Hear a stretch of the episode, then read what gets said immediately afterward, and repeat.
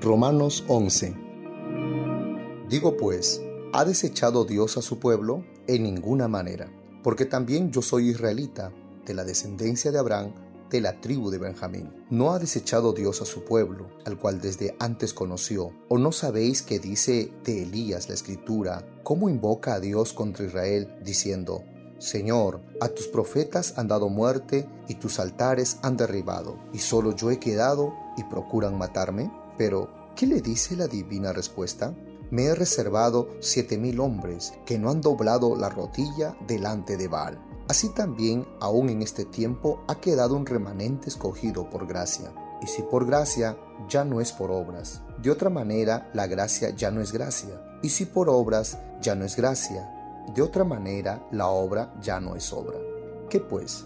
Lo que buscaba Israel no lo ha alcanzado, pero los escogidos sí lo han alcanzado y los demás fueron endurecidos. Como está escrito, Dios les dio espíritu de estupor, ojos con que no vean y oídos con que no oigan hasta el día de hoy. Y David dice, se ha envuelto su convite en trampa y en red, en tropiezo y en retribución. Se han endurecido sus ojos para que no vean y agóbiales la espalda para siempre. Y si su transgresión es la riqueza del mundo y su defección la riqueza de los gentiles, ¿cuánto más su plena restauración? Porque a vosotros hablo gentiles.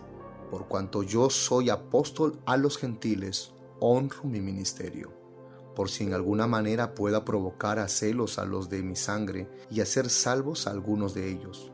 Porque si su exclusión es la reconciliación del mundo, ¿qué será su admisión? sino vida entre los muertos? Si las primicias son santas, también lo es la masa restante, y si la raíz es santa, también lo son las ramas.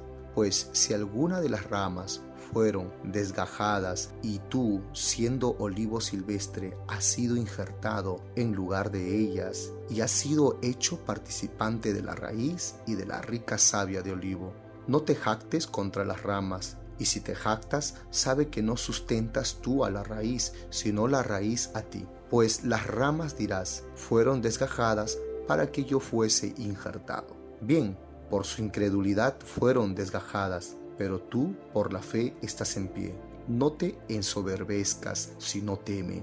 Porque si Dios no perdonó a las ramas naturales, a ti tampoco te perdonará Mira pues la bondad y la severidad de Dios, la severidad ciertamente para con los que cayeron, pero la bondad para contigo si permaneces en esa bondad, pues de otra manera tú también serás cortado. Y aun ellos, si no permanecieren en incredulidad, serán injertados, pues poderoso es Dios para volverlos a injertar.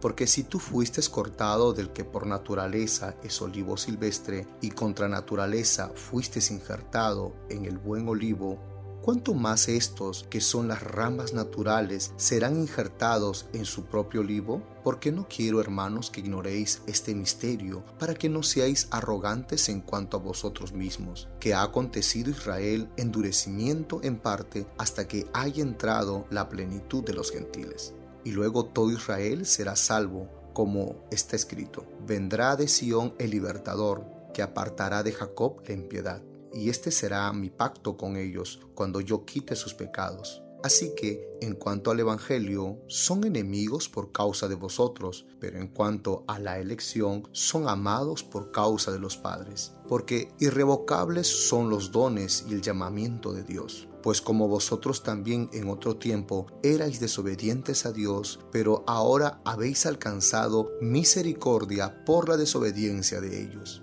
Así también estos ahora han sido desobedientes para que por la misericordia concedida a vosotros ellos también alcancen misericordia, porque Dios sujetó a todos en desobediencia para tener misericordia de todos.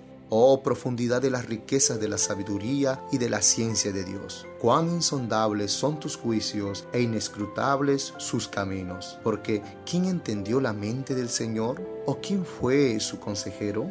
¿O quién le dio el primero para que le fuese recompensado? Porque de Él y por Él y para Él son todas las cosas. A Él sea la gloria por los siglos. Amén.